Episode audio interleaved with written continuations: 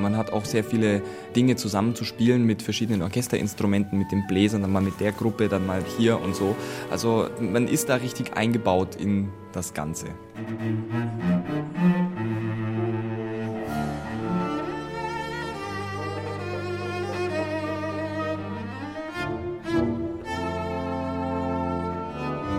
Was Cellist Maximilian Hornung als eingebettet sein ins Orchester beschreibt, mag vom Blickwinkel des Zuschauers oder Zuhörers irritieren.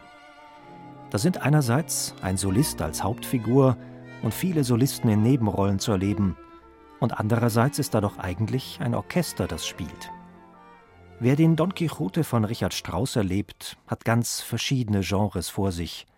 Zum einen Variationen für Orchester, denn es gibt ein Thema, das in zehn stilistisch wechselnden Teilen immer neu verarbeitet wird. Zum anderen eine symphonische Dichtung, weil literarische Geschichten, nämlich Don Quixotes Abenteuer, musikalisch umgesetzt werden. Und schließlich Instrumentalkonzert, weil es vor dem Orchester einen Cellosolisten gibt. Das Cello symbolisiert die Hauptrolle, den Don Quixote. Daneben gibt es eine Solorolle für die Bratsche, die aus dem Orchester heraus agiert. Es ist die Rolle des Don Quixote-Begleiters Sancho Panza.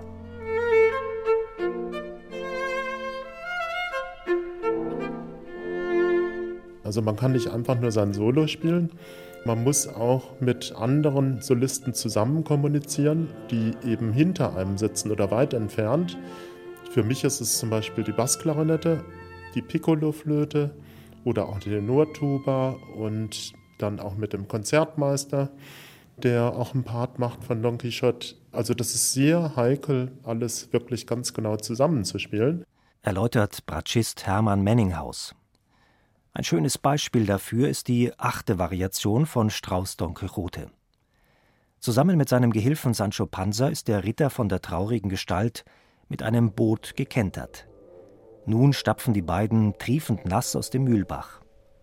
Klanglich hat Strauß dafür ein Streicherpizzicato gewählt. Da muss ganz genau zwischen anderen Leuten gepitzt werden und dann auch einmal genau zusammen mit dem Solocellisten. Es ist wirklich so ein Mittelding zwischen richtigem Solostück und Orchestersoli.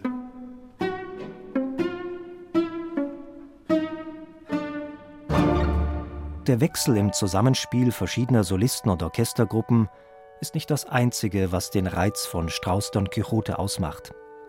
Es ist vor allem die instrumentale Dynamik und die Klangfarben, die der Komponist auf geniale Weise ausreizt, schwärmt Cellist Maximilian Hornung.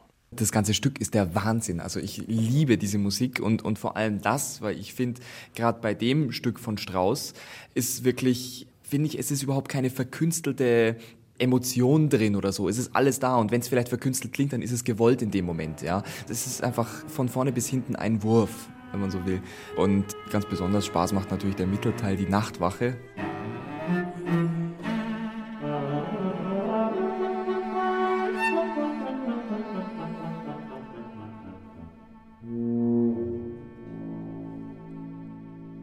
Während sich die Nachtwache aus Variation 5 zu einem poetischen Höhepunkt entwickelt, Don Quixote träumt von Dulcinella, ist Variation 7 ganz auf Effekt getrimmt. Don und Sancho fliegen auf einem magischen Boot durch die Luft und verspüren Wind, wofür Richard Strauss im Orchester eigens eine Windmaschine vorsieht.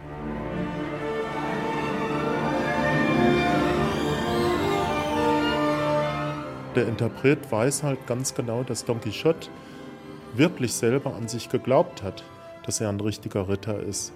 Aber das Ergebnis, sieht man ja, ist ein bisschen dann ins Lächerliche weil eben dann meistens doch was schiefgegangen ist. Und das ist genau das, was der Strauß da zurecht komponiert hat.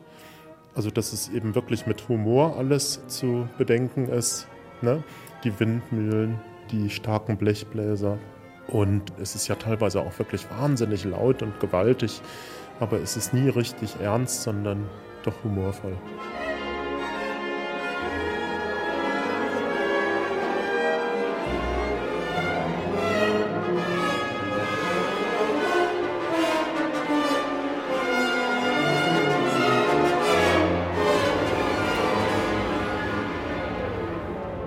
Am Ende triumphiert das Cello als Hauptsoloinstrument. Im Finale wird der von lauter Illusionen lebende Don Quixote nochmal an seine Heldentaten erinnert. Aber, Ironie des Plots, Strauss hat den Tod des Don Quixote als ein sanftes Fallen vertont. Das Cello hat einen großen Abgesang, bevor die Stimme Don Quixotes sozusagen unter den mitfühlenden Tränen aller anderen Instrumente immer weiter auf der Bassseite herabrutscht und ins Nichts fällt. Naja, das Cello hat einfach eine sehr tragende Rolle in dem Stück. Und ein paar Bläser sind dann noch dabei, wirklich ganz wenig. Und es ist jetzt sehr dunkle, verzweifelte, suchende Stimmung hier. Und natürlich auch der Abgesang am Schluss. Die, die Coda ist auch ein Traum für jeden Cellisten.